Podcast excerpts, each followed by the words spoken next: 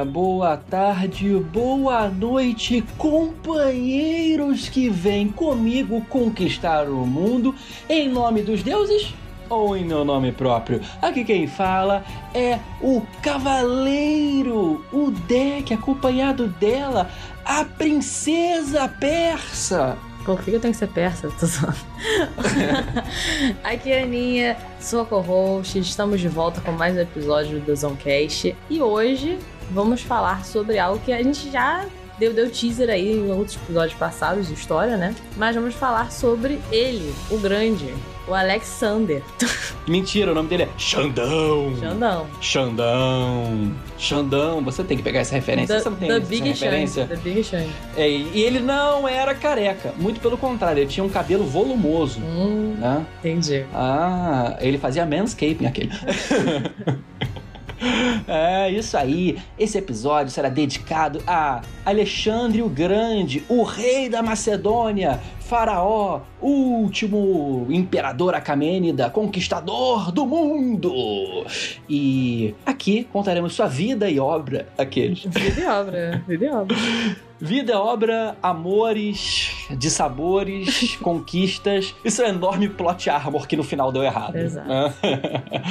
então, se você quiser saber mais sobre como esse homem conquistou o mundo antigo, você pega o seu cavalo, pega a sua lança de 9 metros, pega o seu amante extremamente másculo e.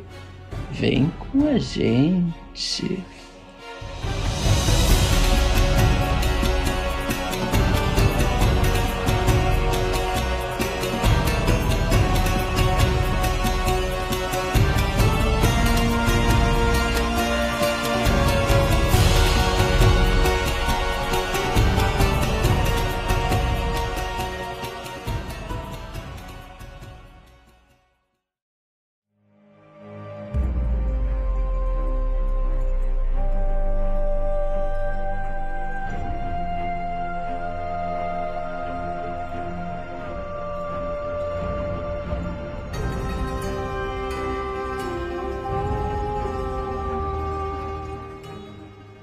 Então, vamos falar sobre Alexandre. Primeiramente, vamos voltar aí e falar sobre questões que levaram a Alexandre ser Alexandre, né? Acho que é importante a gente É, mencionar isso. Tudo começou quando Felipe e Olímpia fizeram sexo, Exatamente. né? Olímpia, coitada. Era. Coitada não, né? Que eu vou falar dela aqui. Terá de coitada. Mas, Olímpia era uma das mulheres de Felipe II, que era o rei da Macedônia, né? Deixando claro aqui que era comum, a gente já sabe sobre isso, né? O cara tinha várias mulheres e a vida se segue. Era um harém, né? Harém, exatamente. Inclusive, ela tinha uma questão de que ela não era da nobreza local, né? Pelo que eu me lembro, ela era de um outro local. Ela era filha de um rei também, mas de um outro reino. E, inclusive, foi uma aliança política, né? Eles se casaram, como a maioria dos casamentos de nobres deveriam ser nessa época, eu imagino. E... Tava certo o rei Felipe da Macedônia. Ela era a Angelina Jolie, né? Segundo é o filme, verdade. segundo né? Hollywood. Errado não poderia estar. né? Errado Gente, fazer- esse filme é Mas bom ela, demais, tá? Ela era uma cunning woman. A gente pode já começar falando Sim, que a Alexandre an- não caiu muito longe da mãe, porque nem do pai, né? Porque o pai já era um puta conquistador, não confundir com conquistador de puta, e a mãe era uma mulher assim, faca na bota, como diriam os gaúchos, né? E faca no dente também, né? É, mas aí fica aí. Se o pai dele não era Zeus. Ou Amon. O que acontece, né? Vamos lá. É, existiam muitas intrigas políticas nessa época, né, né, quando ele estava crescendo, até porque várias questões, né, o Felipe II estava criando é, vários planos de, de expansão, que era algo que já tinha planejado fazer, que, né, que depois Alexandre vai seguir nesses passos e vai fazer a conquista que a gente já conhece, sobre que ele é conhecido. É, E tinha muitas intrigas políticas acontecendo, assim, localmente, inclusive de quem subiria ao trono, né? Porque, Because of Greece. Because of Greece, because of Greece. Lembrando Por, aqui por que que... Grécia, traduzindo pra quem não tem fisk, né? Porque eu não sei se você sabe, gente, Macedônia é o atual norte da Grécia, né? Porque quando a gente fala de Grécia per si, a gente tá falando do Hellas, do Hellas ali no abaixo, a metade sul do país Grécia hoje em dia. A metade norte era como se fosse, sei lá, como dizer, era um fazendão. Eram uma terra de gente meio estranha, segundo os gregos. E esses eram os macedônios. Exatamente. Que tinham muita, muita perícia militar, gostavam de cavalos, né? Mas não eram refinados, digamos assim. É, então eles eram vistos como assim, né? Os pobretrões pelos gregos. Como até eram rústicos. Rústico, rústico, exato. Não era, não era, não era bem, bem apessoado. Os gregos eram bem apessoados. E aí, tirando isso, também existiam intrigas internas da corte, vamos colocar corte aqui, porque né, a palavra não é corte, mas vocês entenderam, de quem ia né, seguir no, no, nos passos ali de, de Filipe. Então, tipo, você tinha outro filho dele, que eu esqueci agora o nome, ele me perdoe porque ele é irrelevante, mas ele era um filho que. Irrelevante usa o nome do cara. Esse nome dele é irrelevante. O irrelevante tinha alguns problemas que a gente não sabe exatamente quais são, mas que imaginam que seja alguma coisa, tipo, neurológica, uma coisa assim, né? Tipo, era uma pessoa que tinha problemas de inteligência. É... Ele ficava fazendo arminha pra cima, era um negócio horrível. É, uma coisa horrível. Ele era o SP, qual é o SP? 22, 17, 22. 17, 22, exato. É, inclusive, eu vi isso tanto no, no vídeo lá do Nerdologia, quanto em alguns lugares falando que existem rumores que, na verdade, ele era, tipo, ok. E, na verdade, a mãe do, Alexandre que envenenou ele mais novo e ele teve esses problemas. Tipo, ele sobreviveu ao envenenamento, mas foi com sequelas neurológicas. Então, assim... Volto a dizer, Olímpia faca na bota, Exato. né? Então, muito bom. O que aí. importa, na verdade, é dizer, eu acho que a gente pode aqui cortar esse prequel, né? Que Alexandre era um herdeiro muito mais palpável. Sim, exato. Digamos, né? Inclusive, o pai começa a olhar para ele com mais assim, caramba, esse cara é incrível. Quando o Xand, Xandinho, né, Little Xande, Little nesse Xande. momento, É, ainda era Little. Little Xande, ele, criança, só estava sendo pupilo de Aristóteles, É, sério. isso é importante falar, né? Aristóteles era é. o, o teacher dele, o E sensei. ele, o Aristóteles era o pai da lógica formal. E aí, o Little Xande, além de muito inteligente, ele olhou para o cavalo mais escrotamente poderoso, né, da região, e falou: vou, vou domar essa merda aqui. Nível poderoso, E- tipo, foi dado de presente pro, pro Felipe, ele não conseguiu domar. Não, não, eu quero antes de tudo que você fale o nome do cavalo. Ah, eu não quero falar esse nome, não. Eu não gosto do nome do Vamos falar no 3. Tá. Um, dois, três. Bucéfalo. Quem pensa O nisso, cavalo cara? bucéfalo, uma criatura peluda que mordia. Pior que era, realmente. E preta da por Né? cima que falaram. é negro. Bucéfalos Orranos, o nome dele. Meu Deus do céu. Não, e o Xandão falou: vou, vou montar no bucéfalo. Esse, eu vou botar a mão no bucéfalo. Aí. O Alexandre conseguiu. Ele, ele pegou ali o bucéfalo no dente, né? É. E ficou em cima de Bucéfalo. Bucéfalo não seria de mais ninguém. Aí, Filipão, né? Rei Filipão olhou pro filho e falou: Carai, filhão, pra tu só ser limite, hein? Exato. É, basicamente, em resumo, foi isso. É, e aí é, a questão toda que a gente fez a piadinha aqui dele ser filho de Deus é porque nessas intrigas políticas que já estavam rolando e ele ser essa pessoa fodona, a mãe dele fez o rumor de que ela tinha tido. Tem vários, né? Mas um dos conhecidos é que ela tinha sido atingida por um raio na barriga quando ela tava grávida e que ele é filho de Zeus. Então, assim, o cara é um semideus, entendeu? Na, na- no boca a boca popular. Calcule Angelina Jolie de- grávida tomando um raio na barriga. Exato, é isso que ela tá falando que aconteceu. Obviamente vai Bom. botar ele na, né, pra cima, mas é interessante É. pensar isso, considerando que ele realmente era bizarro. É, não, e o que a gente importa pro no momento é que Alexandre herdou muita coisa porque Felipe, o rei Felipe, o pai dele, fez muita coisa. Rei Felipe basicamente esmagou né, a Grécia refinada, né? Sim. O Hellas, né? Ele literalmente conquistou tudo, porque rei Felipe, antigamente, ele tinha crescido em Tebas, né? E quando ele cresceu em Tebas, ele olhou e viu uma coisa que a gente falou no nosso episódio de história grega de fato, né? Que foi a banda sagrada. Não tem nada a ver com trompete, com violino, não tem nada a ver com isso. Banda sagrada é uma unidade de elite, né? Uhum. Aí ele falou assim, Porra, a unidade de elite dão certo. Vou fazer uma pra mim com jogos e prostitutas. E aí ele basicamente volta com vários desses conhecimentos e cria uma unidade de elite, né? Para os macedônios. Mais do que isso, ele faz com que essa unidade de elite tenha lanças bizarra e comicamente grandes, que são chamadas de sarissas, né? Uhum. Imaginem só vocês a unidade de elite dos macedônios. Eram caras bastante pesados em armadura, ou seja, o cara com escudo, coraça, tal, capacete fechado, e uma lança de 9 metros.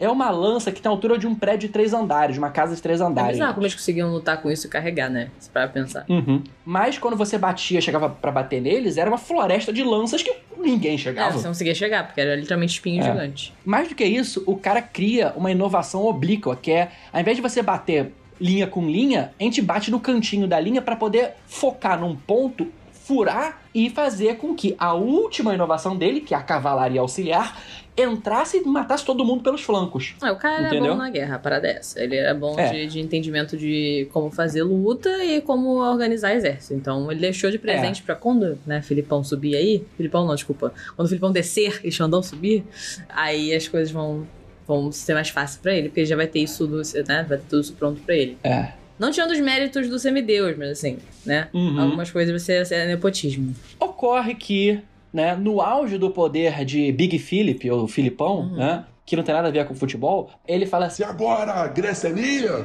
a gente vai se vingar de quem? Dos persas. Acho que vocês lembram que os persas, há pouco tempo atrás, tinham queimado tudo, tocado zaralho, aí Sim. veio Leônidas. Você sabe como é que é essa história, né? A gente contou no episódio de História Grega. Ele A falou, gente vai se vingar agora e vai botar no cu desses caras. Só que logo depois, Filipão é assassinado! Exato. Assassinado por uma pessoa, Né? tipo, da guarda dele, se não me engano, né? Uhum, é isso aí, é, Mustardius, o guarda. né? Mas é alguém que de confiança, que, tipo, e eu não consegui achar em lugar nenhum, tipo, por que que isso aconteceu. É, quando pegaram o cara, mataram o cara, é, né? então ninguém sabe por Foi queima de arquivo total. Eu suspeito que foi Olímpia. Você acha que foi? Eu acho que foi também, sabia? É. E com 20 aninhos, sobe-se o rei. Quem é o rei? Rei Xande. Rei Xande. Rei Alexandre, né? E aí, é, com apenas 20 aninhos, em 336 antes da Era Comum, Xande se torna rei da Macedônia. Só que tudo não está certo, porque Não. todo mundo falou, Ih, Filipão morreu, vamos botar no cu de quem entrar. E aí começa a ter rebelião, porque vocês sabem que os gregos gostam de rebeldia. Exato. Gosto de gosto de uma putaria. Aí, come... É. exatamente, começou a ter essa rebelião toda e assim, Xandão, como a gente falou aqui, cresceu com certos ensinamentos, né? E um desses ensinamentos eram duas questões importantes que a gente não chegou mencionar ainda. É a questão da escravização, né? Então, escravização, tipo, do direito meio que divino dos gregos, então, tipo, qualquer outro tipo de povo. Eu já falo depois, mas assim, você poder escravizar é como se fosse algo tranquilo, não é, tipo, algo que deve ser olhado negativamente, e de você fazer as pessoas se submeterem a você, né? Se você tá na posição de poder. Então, o jeito que ele tem de lidar com situações de, de rebeldia ou situações de. De cu, né? De, como é que é o nome disso? Cu. Golpe. Golpe, cu, de cu. É o golpe! É, literalmente massacrando, né? E fazendo de exemplo, Ah. né? E, então, é isso que ele faz.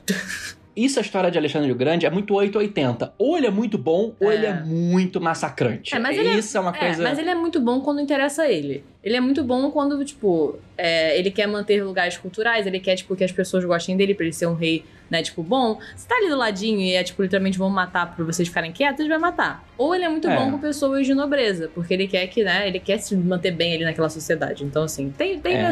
O cara é inteligente. O cara não é burro, Aham. entendeu? É, e aí a gente vai falar sobre isso, porque a primeira coisa que ele faz é usar Baban, que é a Olímpia, pra assegurar o poder dele. Então, ele forja uma aliança com dois dos grandes generais do pai dele, Uhum. né? Antipater e Parmenion. Esse nome, especialmente Parmenion, vai ser importante, Deixa, tá, eu, deixa eu falar aqui que o deck é a pessoa dos nomes, não é o nome de ninguém. É.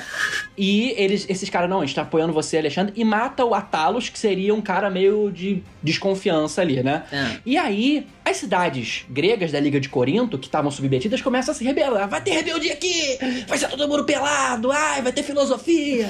e aí, co- e aí, o Alexandre fala assim: ok, está na hora de mostrar aqui vim, né? E Xandão, ele começa a descer com 3 mil dos seus melhores guerreiros, né? É, muitos deles a cavalo, porque os macedônicos gostavam de cavalaria, né? Sim. E na Tessália, ele encontra uma resistência. Tipo, tem um vale, tem um exército da Tessália. Todo mundo olhando de bracinho cruzado, tipo, yo, bro, né? Aí o Alexandre fala assim: é, me deixa passar? Os caras falam, não. Aí ele, então tá. Aí ele dá só a volta e fica. e passa por trás dele. Quando ele olha pra trás, caralho, o cara teleportou pra trás da gente, fudeu. É, e aí ele fala, é bom. É. é tipo, uai, de onde ele veio? Ele teleportou? E aí falou: Bom, se o cara teleporta, é melhor a gente não zoar ele. Eu Vamos amo nos unir isso, a ele. Eu amo isso. É tipo, o cara parece muito foda. Talvez ele realmente seja um semideus. Vamos unir a ele. É, eu acho, eu, eu tô achando que ele é. A gente vai te explicar por quê. Mas, basicamente, eles, ele teleportou, aí os caras, carai! E aí foram com ele, né? E aí, basicamente, ele passa o mês seguinte teleportando pra frente das cidades? Eu não estou zoando.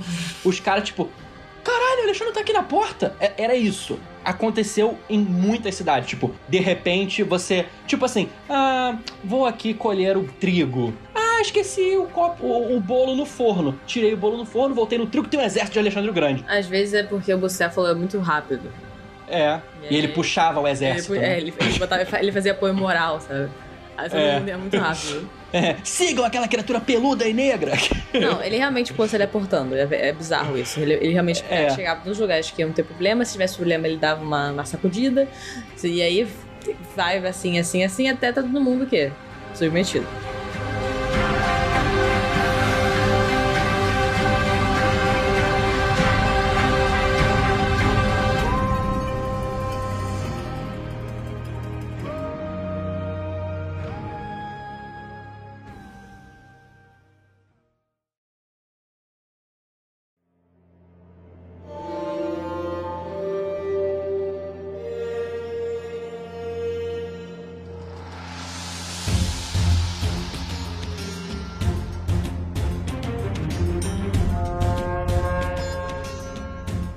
E aí, depois que ele estabiliza a Grécia, ele fala assim: o que eu vou fazer? Eu preciso treinar essa gente aqui, esse meu exército. O que eu vou fazer? Eu vou bater nos bárbaros. Porque é isso que você faz. Você precisa do quê? Farmar XP. Mais XP, ele tá farmando XP. Matar os, Ele matar foi os no Poring, norte. matar os Poring.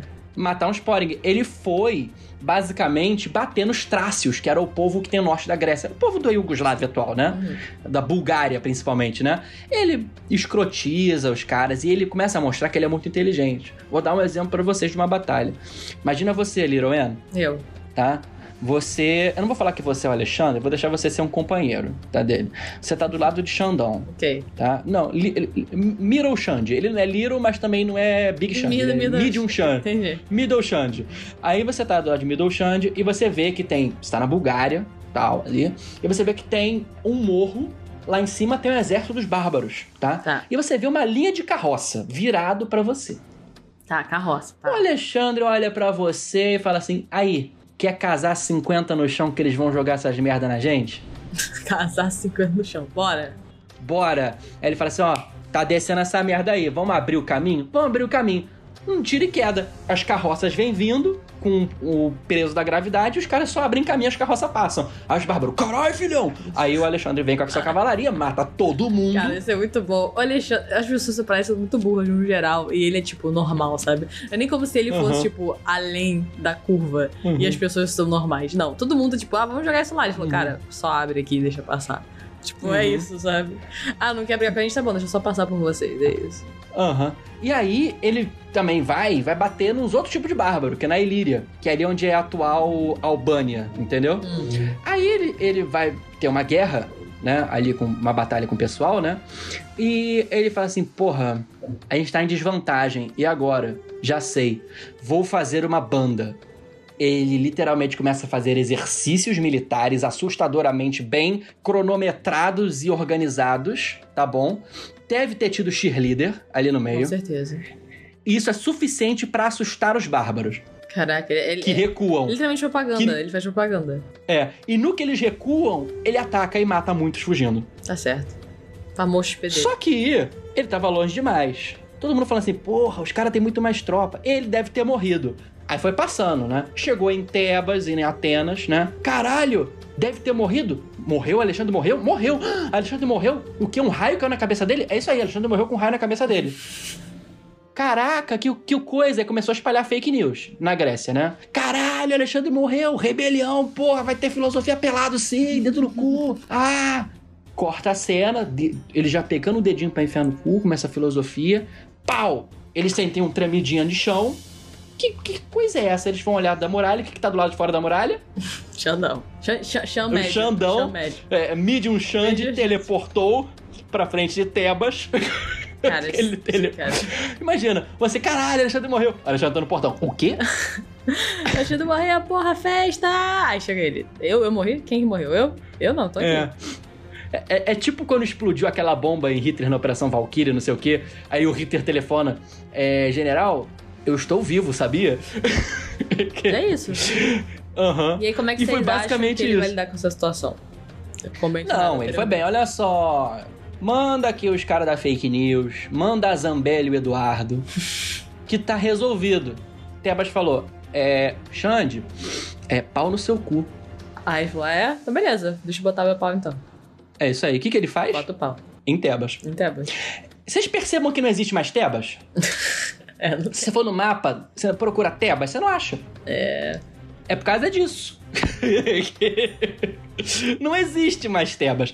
Todos os sobreviventes foram vendidos pra escravidão. é isso. E ele botou fogo em tudo. Eba, Só acho, que deve, acho que eu acho que deve ter salgado a terra, inclusive. Isso foi tão pesado que aterrorizou a Grécia e todo mundo se submeteu. É melhor não. É. Teve uma só, uma cidade no cu do mundo, minúscula, idiota, que no cu. Sabe que você tem que. Que negócio você passa? Passa Recreio, passa Guaratiba, passa Santa Cruz, passa Sepetiba. Aí vem uma cidadezinha chamada Esparta. Hum, aí. Ele falou: vou dominar essa porra não. Tem 10 mil cara lá, tudo um bando de velho de Copacabana com pijama de militar, sabe? Uhum. De verde, com aquele pijama que tá tudo temporário. E eu vou derrotar essa merda. Eles não vão fazer nada. E realmente não fizeram. É. Aí a Esparta, não, você não vai dominar, vai tentar guerrear com a gente, não? Aí eles falam, não, vocês são insignificantes demais. Aí vira as costas. Caralho. Ai, Lembrança insignificante de qualquer coisa aqui. Exatamente. E foi aí que o Alexandre, ele domina a Grécia. E se, fala assim, ó, viu? Ninguém aqui pode competir com Medium Xande. Agora já tá Medium Xande. Xande já. Rules. E Medium Xande quer virar o quê? Big Xande. E aí ele faz o quê? Ele fala, quer saber? Tem uma grande ideia. Vamos nos vingar, Fazer o- que nem o meu pai é, queria. fazer igual o papai falou. Vamos para o Oriente humilhar o Império Persa.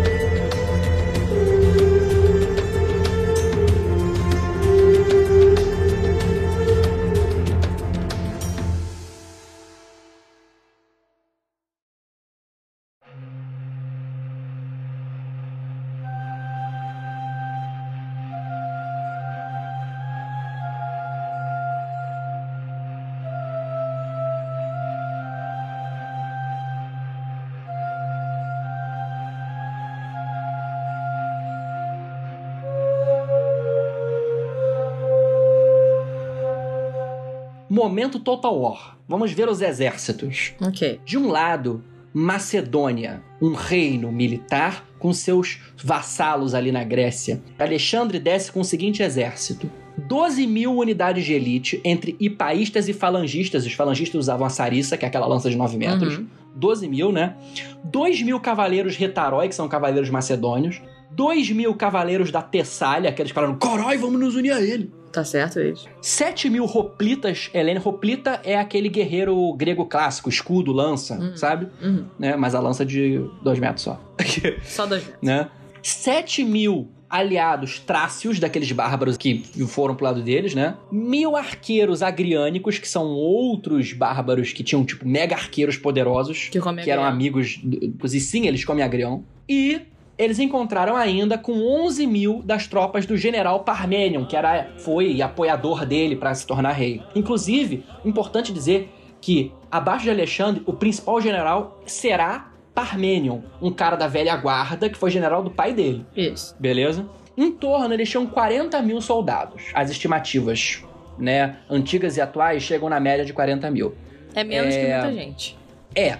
E é importante dizer que não vinha só isso, vinham muitos seguidores, vinham historiadores, poetas, médicos, cientistas, entre aspas, né? Hum. É, além dos companheiros de guerra, porque Alexandre tinha bodyguards, né? Sim. Que seriam guarda-costas.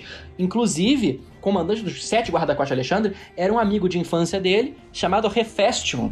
Hefestion, que certamente era amante de Alexandre. Ah, é as pessoas que falam que não, são as pessoas que falam, look at this friendship. É. Os caras se comendo. Look at this friendship. Friendship is so beautiful. É, isso assim, nossa, como é linda a amizade de Sasuke e Naruto. É tipo. e outras figuras, como Kelesthenes, que era o historiador, e Filotas, né? Filho do general Parmênio. Pra mostrar que era um, não era só o exército, entendeu? Tinha mais gente, né?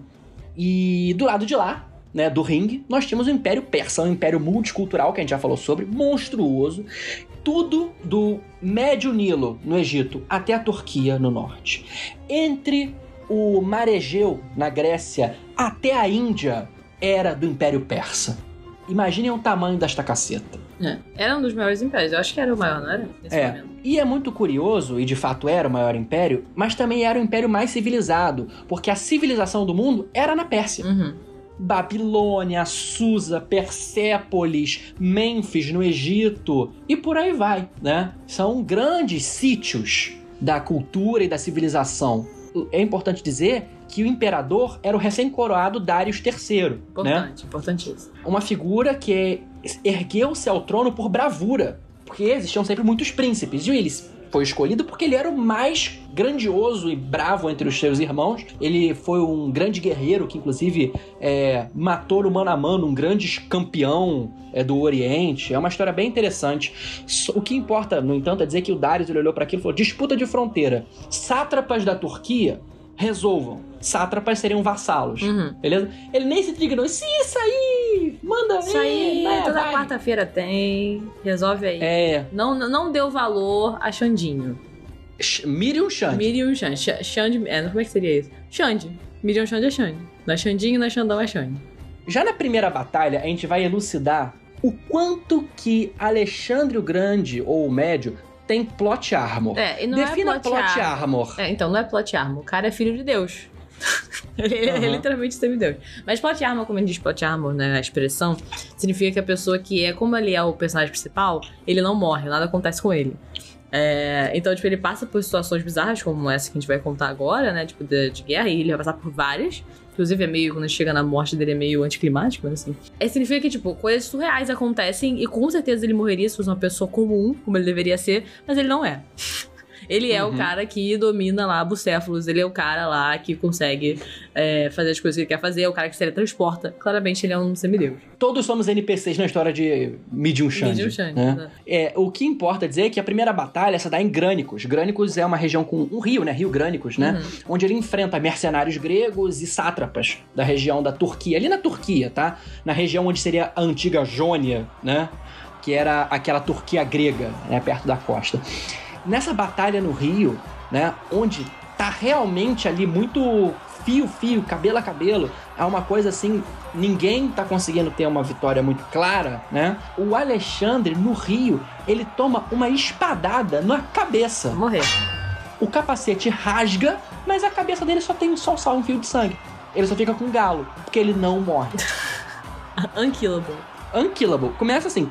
E aí ele fica, ele vê isso, ele fica puto, ele pega uma lança e ele acerta na região geral ao redor dele.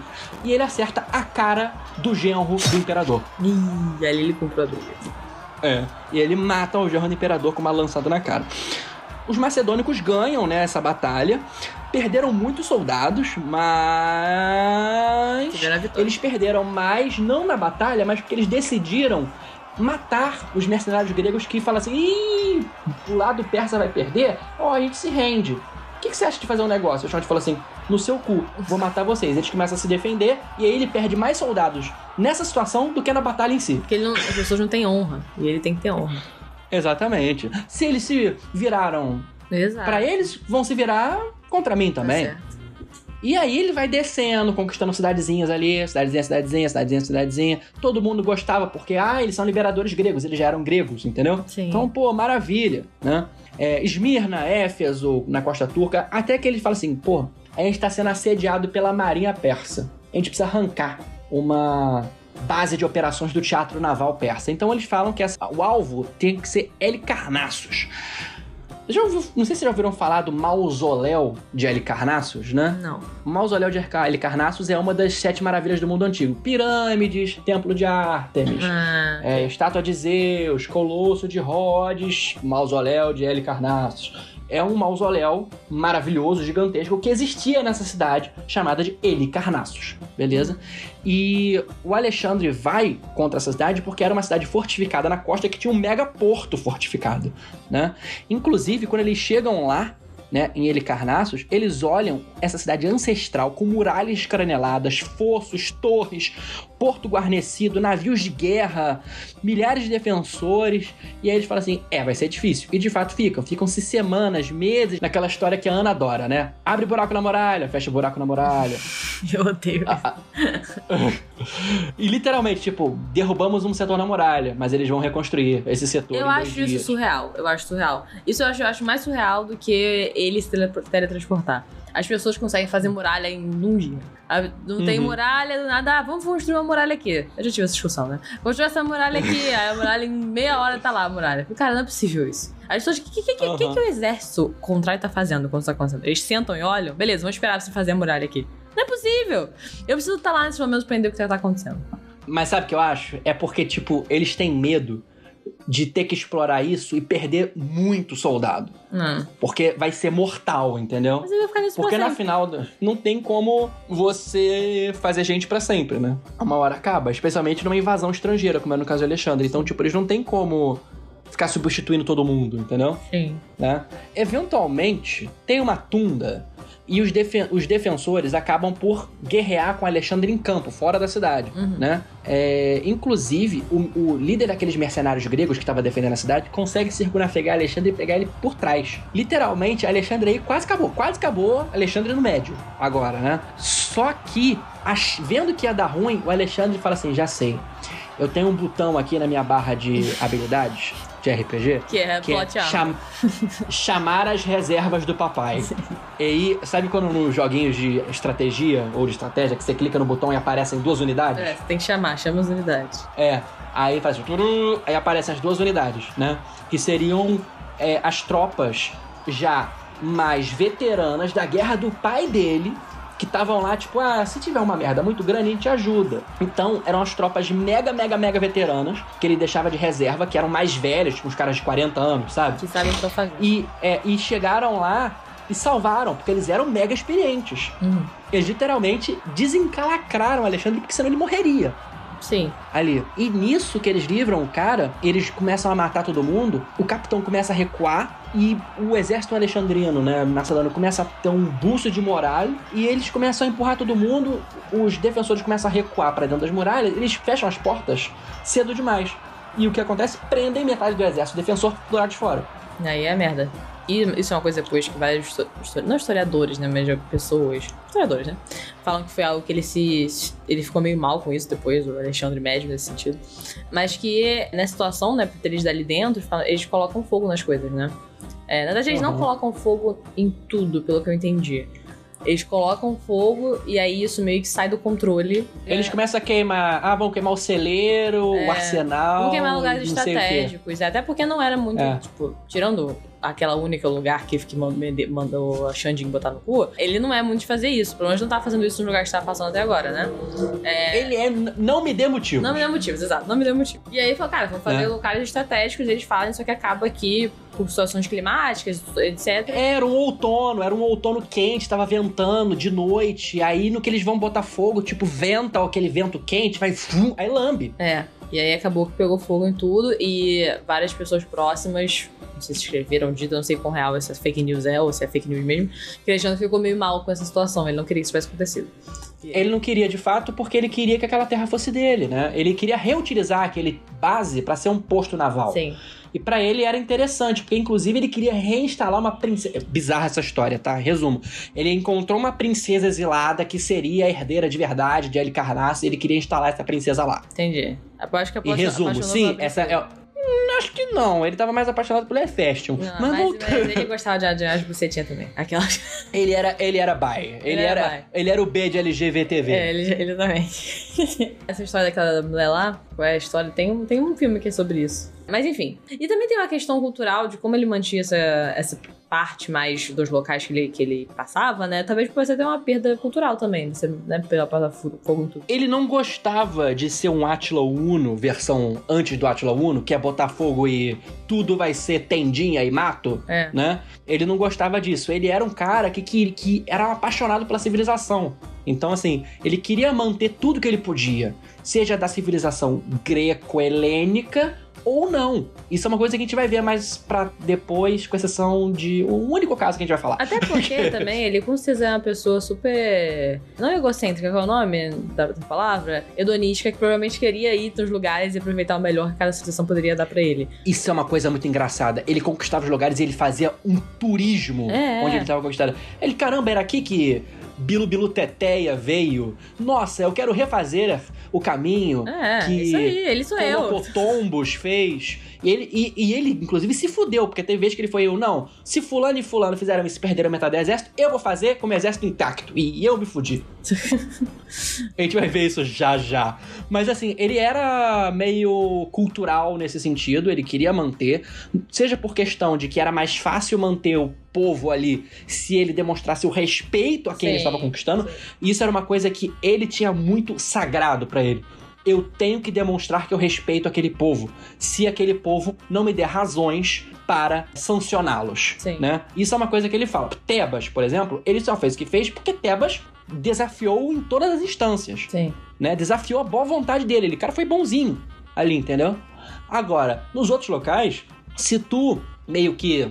Oi, Alexandre, cara, a gente tem isso aqui, a gente quer isso aqui, isso aqui. Ele negociava com você, entendeu? Sim. Ele era meio conciliador, ele era meio um Lula de 10 dedos. Tá certo. E... E o cavalo dele era o Alckmin, ok? Meu Deus do céu. Mas enfim, o Alexandre ele conquista hum, a metade de cada Turquia quase inteira, né? A ponto de que ele chega numa cidade mítica da Turquia, e isso reforça o que a gente estava falando agora, que é a cidade de Górdia. Uhum. Não era uma cidade que não era magrinha, não. É Górdia, é o nome mesmo. É. Ela. E porque lá existia um, um artefato mágico chamado Nogórdio, Uhum. que tinha sido profetizado que Aquele que desatar o nó górdio do templo de Górdia será o senhor da Ásia. E aí o Alexandre fala assim: eu vou desatar essa porra. Por quê? Porque é, eu preciso. Porque isso é uma challenge que eu quero fazer. É, é, Ele é tinha uma side dessas. quest, é side quest. Ele é literalmente o personagem de RPG que quer. Eu quero fazer isso. Seja por efeito de propaganda ou porque ele realmente queria testar cada centímetro da mitologia e da cultura que ele conhecia, porque ele teve, né, aulas com Aristóteles. Então, assim, ele de fato foi até lá o Nogórdio e falou assim: já sei como resolver esse nó. Aí, como que você vai desatar esse nó? Ele pega a espada e corta o nó no meio. Fala, não precisa desatar, eu posso só cortá-lo. Não importa como. É. E aí todo mundo falou assim: é, bom, ele desatou o nó. É o vai rei ser o da rei da Ásia. Agora. Aí todo mundo, meu Deus, é o rei. Agora ele é Big Xande. Não é possível. Darius, vendo que se fudeu na Turquia, ele percebe que vai ter que descer, na verdade, subir em direção a agora Big Xande. E ele começa a erguer o seu exército imperial.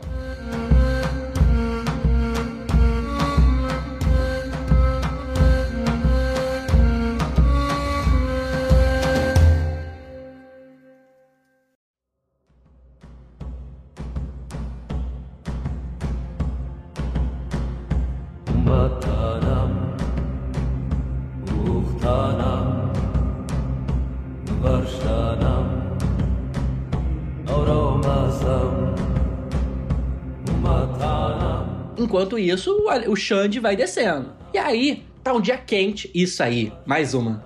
É. A história do Rio é ele muito voa boa. muito perto do sol o tempo inteiro. Cada situação.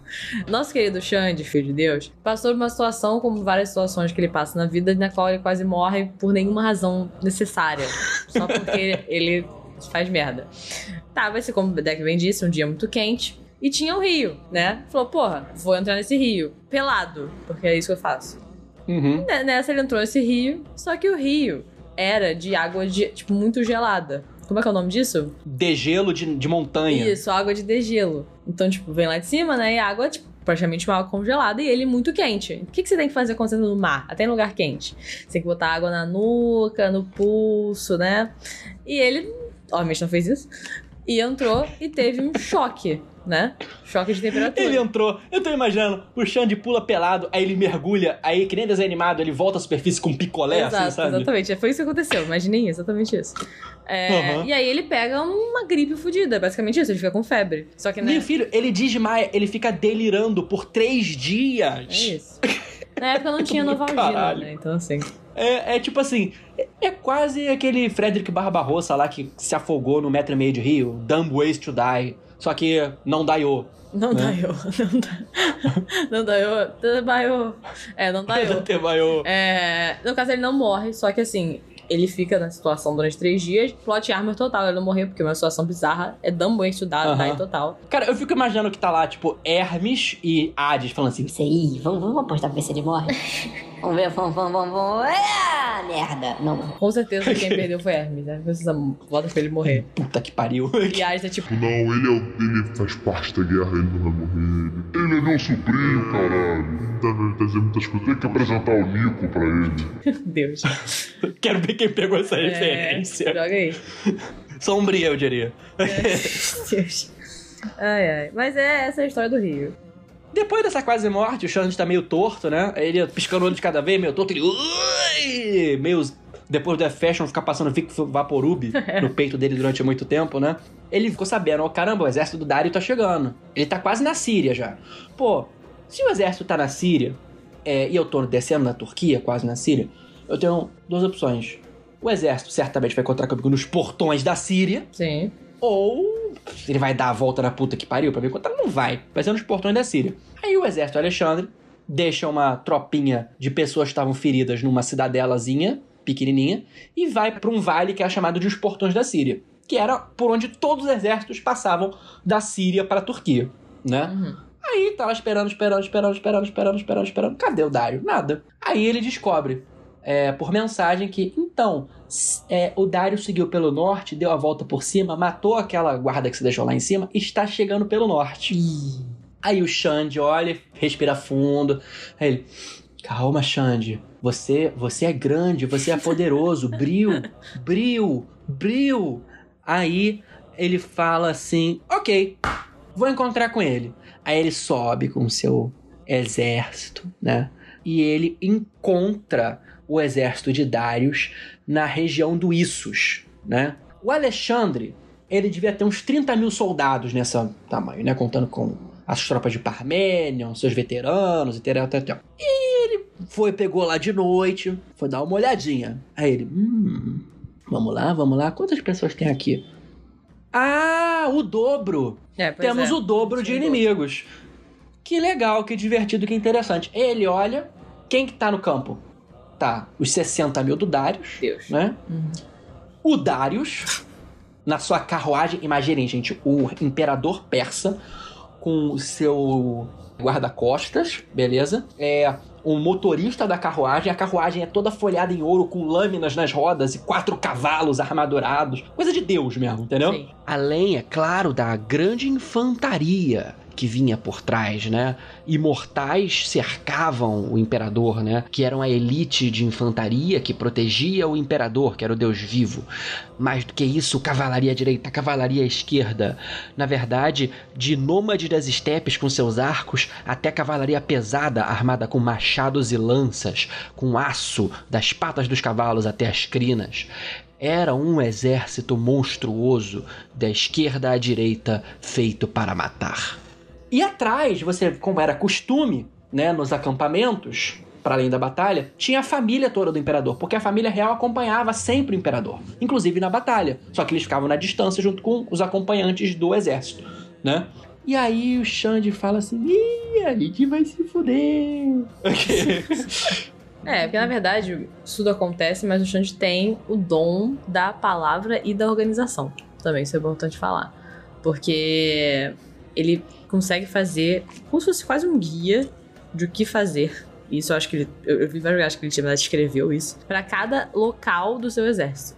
É isso aí. Ele deixa tudo organizadinho. O que, o que cada setor do exército deve fazer. E mais do que isso, o cara era o senhor da moral. Sim, exato. Por quê? Inclusive, nesse momento, tipo, temos 30 mil, 60 mil, obviamente, dá pra ver uma disparidade. O que, que o Xande faz? O Xande monta seu cavalo e ele começa a fazer um discurso de vitória na frente do momento da batalha ali. E ele começa a correr de cavalo de um lado a outro da, da lança, citando nominalmente cada capitão e cada soldado. Ou seja, ele falou com você, o semideus falou de você.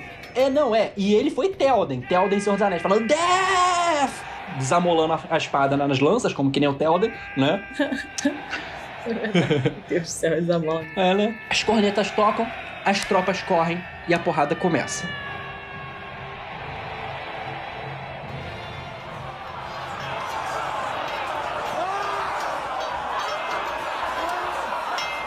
E aí, já viu um negócio recorrente que em todas as batalhas, o general Parmenion está o quê? Fudido, sempre encalacrado. Por quê? O Alexandre confia muito no Parmênides. Então, fazendo Parmênides, essa vai ser o pior local da batalha. Segura pra mim? A pior e mais sangrenta parte da Batalha de Issus foi na ala do exército que era comandada por Parmênion, né? Que Parmênion comandava o grosso da cavalaria macedônia, que bateu com o grosso da cavalaria persa. Então tava ali assim, tava inferno, tava a Batalha dos Bastardos. No centro, a infantaria segurando. Mas por quanto tempo, né? Não por muito tempo. O flanco direito geralmente é comandado pelo Alexandre. E ele viu que ele teria que agir logo, então ele age, ele cruza o rio e ele, nessa velocidade, ele acerta os arqueiros dos persas e ele dá a volta por trás. O problema é que no que ele faz isso ele avança, parte da infantaria dele, macedônica, meio que avança junto. Então ele desconjuntura a linha, abre uma abertura na linha. E você sabe o que acontece quando abre uma, uma abertura na linha de escudos, né? Sim, as pessoas entram. É, começou a entrar persa. Os persas começaram a passar, começaram a passar, começaram a passar. Até que um, um capitão, um comandante, que aí começa a ter um pouco mais de importância, ele entra, protege e salva o que, que teria sido um massacre. Esse comandante era ninguém menos do que Ptolomeu, que vai ser muito importante para os egípcios. Enfim, de todo modo, o Alexandre ele chega por trás da asa do exército persa e ele coincidentemente teleporta, ó o teleporte de novo, do lado do Darius. Aí aí, Darius. É, aí ele, "Hum, caralho, de onde você veio? Aí você é meu superpoder. É, os tebanos avisaram, os tebanos avisaram. É. pra você ter uma ideia, Alexandre e Darius ficaram tipo a 10 metros um do outro. O Darius chegou a ser ferido, o Alexandre começou a ser ferido, o irmão do Darius, do imperador, im- impede o Alexandre de ir pra cima do próprio imperador, né? E eles lutam ali, o- morre o irmão do imperador, o Alexandre por pouco não é acertado por uma espada na nuca, salvo por um dos seus companheiros. Só que Alexandre e Darius se encontram. Acontece o duelo. É hora do duelo! Eles se batem, imagina, a espada dos dois imperadores batendo assim, pá, pá. Lindo. Darius tá levando a melhor. Ele consegue ferir a perna de Alexandre. Só que nesse momento que ele fere a perna de Alexandre, acontece um barulho muito forte nas proximidades. Os cavalos da carruagem de Darius se assustam. E eles puxam o Darius pra fora do conflito. Caraca, isso é muito, isso é muito cara. É. E o Darius acaba sendo fugido dali. E no que ele é fugido dali, ele percebe que, caramba, os macedônicos estão ganhando. Já que eu já tô fugindo, vou continuar. Sim. E aí ele sai da- do campo de batalha. E o exército falou: o Deus tá indo embora, vou seguir o Deus. E o, o exército recua. Os macedônicos ganham. Com mi- o- metade do, do exército, by the way. Pra você ter uma ideia, depois dessa batalha chamada Batalha de Issus, os macedônicos encontram um campo de acompanhantes do exército de Darius. Eles saqueiam tudo. Eles encontram riquezas obscenas. Sim. Obscenas. Mais do que isso, o Alexandre chega numa tenda e é recebido por quem? A família de Darius. Essa história é muito boa, que a mãe dele não quer meter o pé. Basicamente, o Alexandre consegue ter de refém a família inteira do imperador, que tinha vindo ver o imperador. Eles capturam e Alexandre aí se mostra como uma figura inteligente que é. Ele determina que tratem a família do imperador Darius como se fosse a própria família de Alexandre. Sim, exato. Inclusive, a mãe do, do Darius vê chegando um cavaleiro de armadura reluzente, lindo, incrível, e ela se prostra e fala: Grande seja Alexandre, eu peço por sua clemência. O cara começa a rir, ela não entende, e aí chega um cara todo sujo de sangue. E ela vê que o sujo de sangue era o Alexandre. O cara que chegou primeiro era o Hefestion, o amante barra comandante. Aí. ok. Tem um outro Que eles eram mais ou menos parecidos, inclusive. Que depois disso, acon- disso acontecer, né? Tipo, se você vai falar sobre isso, mas acho que é uma curiosidade interessante. Que vai ter um- uma situação na qual o povo do Darius vai tentar trazer a mãe dele de volta, né? Tipo, tentar sa- salvar ela e ela se recusa aí. Tipo, ela curtiu ficar ali no Alexandre. Ela tava mais segura com o Alexandre, a gente Fala, sabe eu vou disso, ficar né? aqui, pode, pode meter o pé, gente. Eu quero ficar aqui com o Alexandre. Não, não é. E ele foi muito respeitador com todos ali. É. Teve um loot. Inclusive, eles firmaram a tenda que era do Darius pro Alexandre. Ele chegou lá, ele viu a tenda, era ouro, era seda, era pele, era pérola, era joia, era uma mistura de tesouro do Smog com aquele quarto do hall do Castelo Animado, sabe? Aí ele olha assim e fala, literalmente, é, eu acho que isso é que é ser rei. Isso que eu tava fazendo até agora é uma palhaçada. E isso começa a criar aquela minhoquinha, sabe, no, no coração de Alexandre. Hum, eu acho que eu estava mirando muito embaixo. É.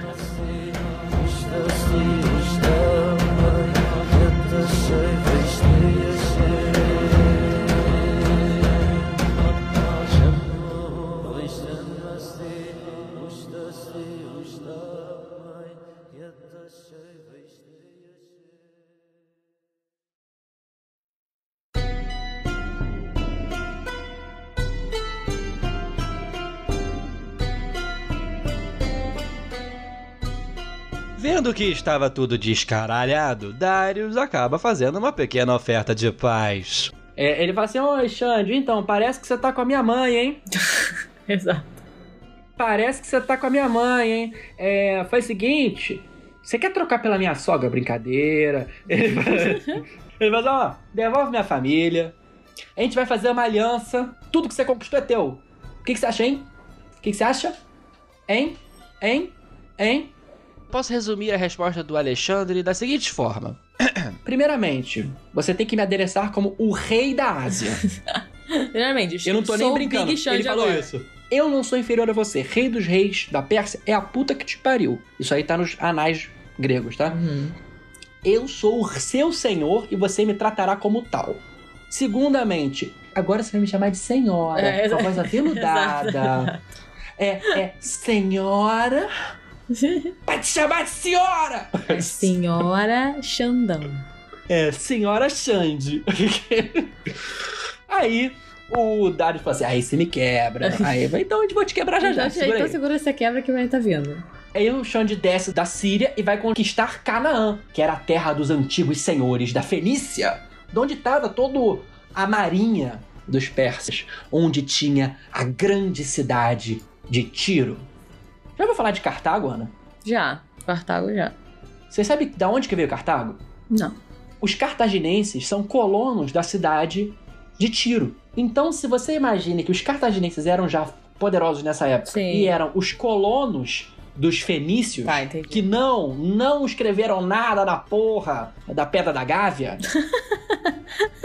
Mas sim, eles eram senhores mestres navais muito fortes. é, eles estavam ali naquela região de Canaã, do atual Líbano e da Palestina, né? Sim. O Xande desce pra conquistar essa terra. Ele vai, muitas. Não quero nem bater. Oi, Xande. Sempre gostei de você, Xande. Oi, oi. Tiro não. Imaginem o seguinte, gente. Existia Tiro Nova e Tiro Velha. Tiro Velha era uma cidade na costa. Uma cidade ancestral na costa, antigona. E Tiro Nova era uma cidade que tinha numa ilha, no mar. Uhum. Era uma, era uma fortaleza no meio do oceano. E Tiro tinha ficado muito rica com comércio marítimo e com tinturas. Eles tinham inventado a forma de fazer tinta roxa, com caramujos do mar, Olha só. né? E aí, Xande chega, vê Tiro Velha e domina logo Tiro Velha. Só que ele vê Tiro Nova numa ilha. Aí ele fala assim: Oi, Tiro, eu já dominei a velha. Vem, submete aí pra mim. Aí o Tiro fala assim: "Hum, Primeiramente, vai te a merda. Cara, o povo sempre Cê- começa cê- errado. Isso aqui é uma ilha, você vai fazer o quê? KKKKK. Aí o Alexandre fica puto e fala assim: Ah, é uma ilha? Olha só, isso é uma ilha por enquanto. Porque Zeus me ajude, eu vou transformar essa porra numa península. Cara, isso é muito, isso é Borboletinhas. muito doido. Cara, ele é semideus, cara. Não tem, cara. Não existe uma definição pra isso. Gente, eu vou resumir muito isso. É, eu quero que vocês abram. Vão no Google Maps pra mim, por favor. Abre o Google Maps. Abriram o Google Maps? É, descrevem ali tiro com TY, tire, tá? T-Y-R-E no Google Maps. Vocês vão pra uma cidade na costa do Líbano. Perceberam que tá faltando uma coisa? Hum. Não tem nenhuma ilha. É. Sabe por quê? Tá vendo essa península? É a ilha! O filho da puta! O filho da puta fez uma ponte de terra de não sei quantas dezenas de metros até a ilha e transformou essa merda numa península que existe até hoje. Aí isso vai como é é, realmente. Aí dá pra E defender. você, você olhar, você, se você olhar esta merda deste mapa que eu falei pra vocês abrirem, não tá pra perceber. Você fica meia hora, cadê a ilha? Cadê a ilha? A ilha é isso aqui. Que você só olha, é só um, um calombinho assim na terra. Cara, Ah, porque este filho da este filho da puta, este filho da puta começa a deitar madeira e areia e vai fazendo um, um- aterro do Flamengo, caraca, versão aterrou, ancestral. É, aterrou. Ele aterrou metros e metros e chegou na porra da ilha. E aí fez um cerco com torres de, de cerco, com catapultas, com inferno, com escada. E aí ele tomou esta porra no ódio, queimou tudo. Porque, e assim, foi um inferno. Eu acho que é, nesse momento você tem que só aceitar mesmo. E este filho da puta fez isso com 23 anos. Cara, mas 23 anos nessa época é tipo 54. Então não tem problema. Não, não, não, não, não. Não, não, não, não, não, não, não, não. Ele domou bucéfalo com 10 anos. Ele meteu a mão no Você é uma bucéfalo. Luciano 10 anos. É, isso foi no ano 333, ou seja, quase demônio. É, Aí- meio demônio. Ele é meio demônio. É. Olha semideus. Ei, cara, não, e muito bom, muito bom é que quando o tiro cai, ele recebe uma mensagem do Darius. Xande, senhora Xande. É, então, lembra aquilo que eu te falei? O que, que você acha de você ficar com tudo que você tem até agora? Mas a gente fazer aquela aliança, devolve minha família, te dou minha sogra. O que, que você acha, hein? Deus do céu, cara. Aí, Parmenion chega e fala assim, ó, Xande, eu acho uma ótima forma de sair dessa guerra. Porra, a gente vai ganhar muito mais território do que a gente tava imaginando. A gente humilhou ele, a gente ganhou, pelo amor de Deus. Aí o Parmenion chega e fala assim, se eu fosse Alexandre, Ah. eu aceitaria. É Alexandre. Aí o Alexandre, aí o Alexandre olha pra ele assim, dá aquela olhadinha de pé, pé e testa, sabe? Pé até a testa, e fala assim: É, se eu fosse Parmenion eu também, mas eu não sou. Arrasou. Arrasou, assim, de uma forma inacreditável. Ele derruba Gaza, e aí, ah, essa história de Gaza é boa, porque é, passa um corvo em cima dele e derruba uma, uma terrinha nos pés dele. E ele fala: "Ê, presságio, presságio, são presságio. Para tudo, para tudo, para tudo. Aí chega o sacerdote e fala assim: olha só, sabe o que é isso aqui? Aí ele abre assim um astroguias. Isso aqui, ó, tá falando que a cidade vai cair. Mas você vai ser colocado em perigo mortal, hein? Aí ele fala, ah, eu tenho pote arma. Aí ele fala assim: não, não, não, não, não. Eu respeito os deuses, eu não vou lutar hoje. Só que ele não esperava que é, haveria um ataque probativo, né, de para chamar a atenção, por parte dos mercenários árabes da cidade de Gaza. Os árabes se rendem, não da cidade, mas aqueles tinham saído da cidade para lutar. E eles se rendem e o Alexandre vai recebê-los, né? E no que eles se recebem, um cara puxa uma espada e erra a cara de Alexandre por 3 centímetros. Não. E o outro puxa um arco e acerta ele no peito com uma flecha. Ou seja, não morre. E ele morreu aqui. Ou não, quer dizer, não, né? E aqui é morre, né, não, por quê? Por quê? Por quê? Porque ele sempre Porque ele tem plot armor. Aí Hermes fala: Que pariu! Aí Zeus tá rindo lá em cima. Oh, oh, oh, oh, oh, oh, oh. Parece o papai. Aí, basicamente, gente, a flecha se aloja quase no pulmão dele e ele é colocado na ala de cirurgia, uma coisa que ele vai se tornar muito frequente, inclusive. Ele saiu flechado feliz. Ele falou assim: caralho, finalmente! O que, que você tá sorrindo? Porque eu fui ferido mortalmente, então quer dizer que a cidade vai cair. Caralho, né? E caiu. E caiu. Ah! bom demais. Tá bom demais. Depois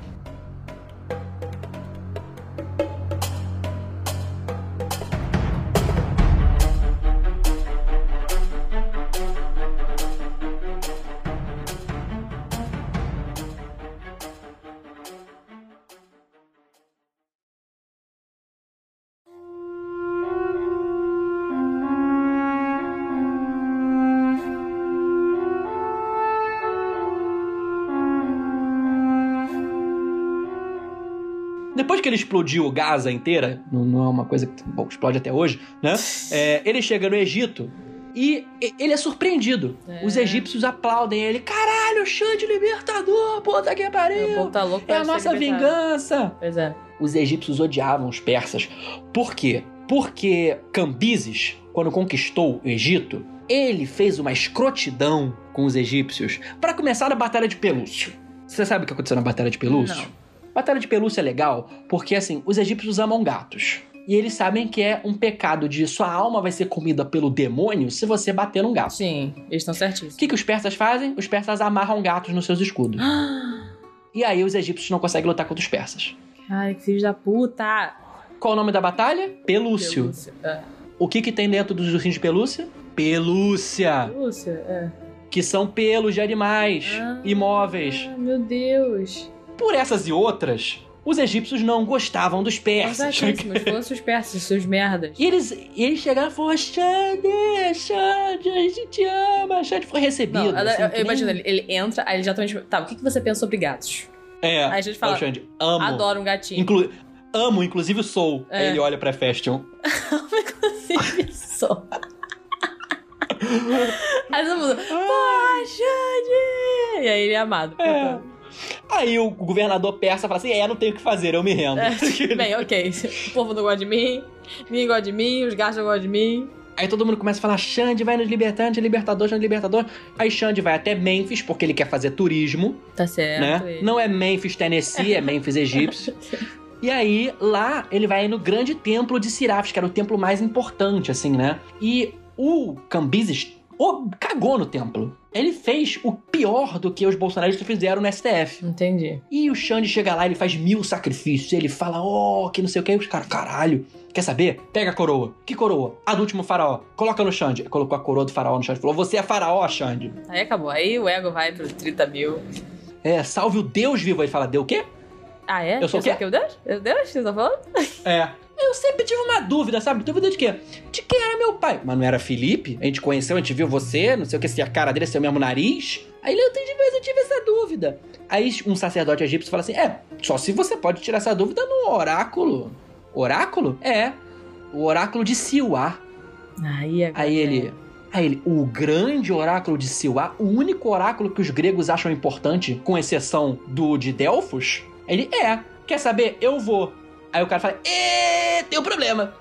Qual o problema, senhor sacerdote egípcio? O oráculo de Siuá é no meio do deserto do Saara.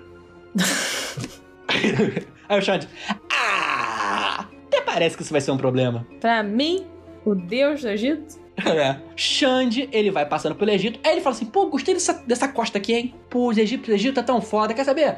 Antes de eu ir pro Oasis, eu quero aqui construir uma cidade nessa costa aqui. É, vai ser o nome de Alexandria. Inclusive, eu já tenho uma- um plano de construção pronto. Ele joga o plano de construção do Civilization Ele dele. tira do cu, literalmente. Então aqui. É. Tá. Ele literalmente bolou boa parte das defesas de Alexandria e vira assim, vinha assim a Alexandria que a gente conheceu depois, né? Uhum. É, enfim, ele passa e ele vai direto pro deserto, né?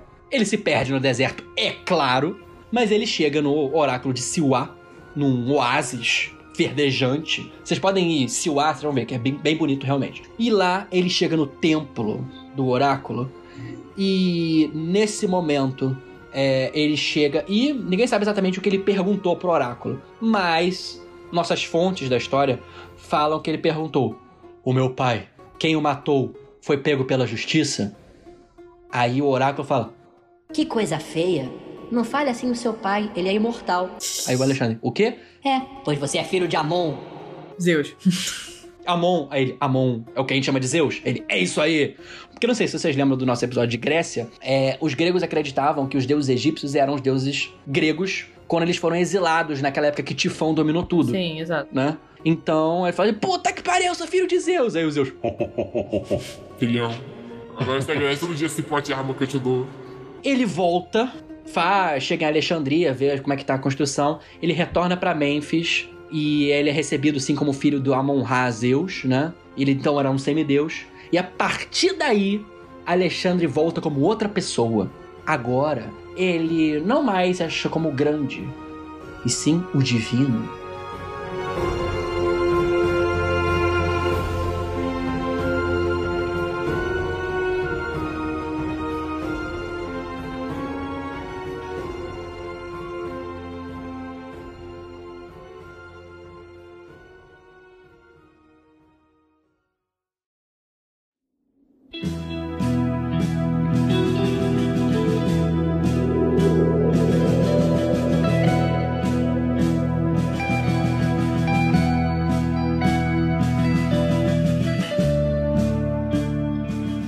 Sabe, Ana, Alexandre dominou o mundo com menos de 30 anos. Verdade. Ele era rápido, ele era veloz, ele era, é, digamos assim, ansioso.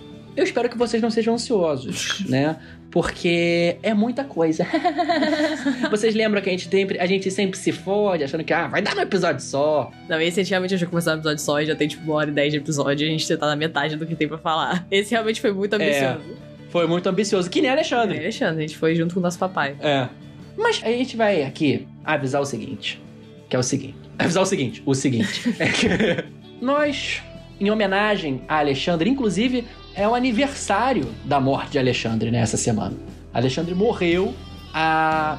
Peraí. Matemática, hein? Segura a matemática. Mil. Dois mil. 2.300 anos. Por aí mesmo. E então é o aniversário da morte dele essa semana. A gente pensou assim: quer saber? Vamos fazer uma coisa diferente no Desoncast. Episódio que vem vai ser a parte 2 da história de Alexandre o Grande. Isso aí, não não pra Então- esperar tanto assim, só uma semaninha. É, vocês não vão esperar. Agora a gente vai falar no episódio da semana que vem sobre como que Alexandre domina o mundo.